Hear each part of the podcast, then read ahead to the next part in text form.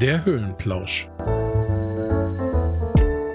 Der Adventskalender. Der Countdown läuft, Kurbel.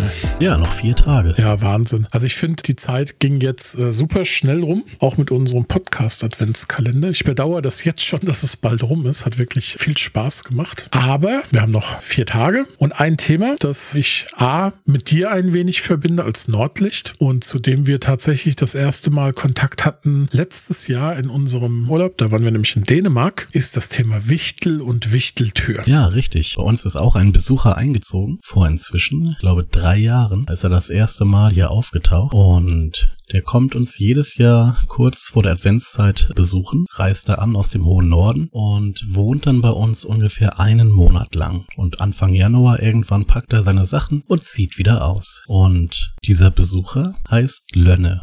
Lönne? Ja, Lönne ist ein Helfer, aus dem hohen Norden. Der hat hier bei uns im ersten Stock seine Tür in die Wand eingelassen, seine Zaubertür. Und das war sehr abenteuerlich, auch als er eingezogen ist. Da war die ganze Nacht über hier ein Werken und Hämmern und Krach zu hören, während er dann seine Wohnung bei uns aufgebaut, eingebaut hat. Das ist äh, super schön. Wir haben scheinbar auch durch unseren Urlaub irgendwie ein Wichtel auf uns aufmerksam gemacht. Ist die Finja, die dieses Jahr das erste Mal bei uns eingezogen ist. Es ist aber bei uns noch ein sehr, sehr schüchterner Wichtel. Also sie hat heimlich still und leise ihr Türchen bei uns aufgeschlagen, hat sich auch so ein bisschen eingerichtet, aber dieses Jahr haben wir noch nicht so viel von ihr mitbekommen und unsere Jungs wussten auch noch nicht, also der Große wusste schon, eigentlich müsste er ihr ja mal einen Brief schreiben, aber hat sich da noch nicht so getraut und ich denke, das wird dann nächstes Jahr besser. Der Lönner hat als erstes hier gleich seinen Briefkasten vor die Tür gestellt und jeden Morgen wartet auch immer ein Brief auf unsere beiden. Er hinterlässt manchmal auch einen kleinen Wunsch, den er an die Kinder richtet. Manchmal möchte er bestimmte Plätzchen essen oder wünscht sich ein bisschen mehr Dekoration an der Wand oder ähnliches.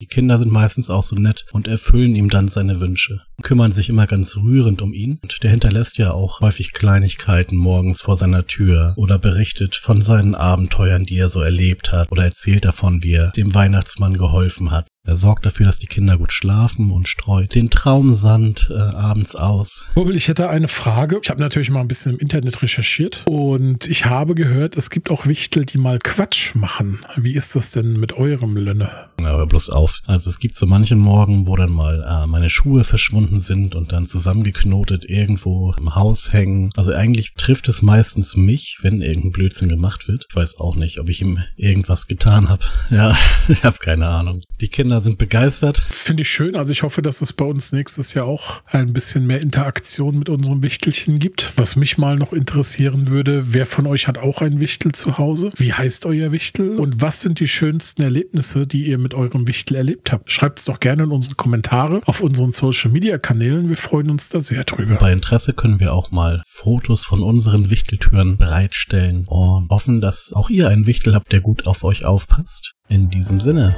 habt einen schönen Dienstag. Und morgen wird's nochmal alkoholisch. Liebe Leute, Schluss für heute. Keine Sorgen. wir hören uns morgen.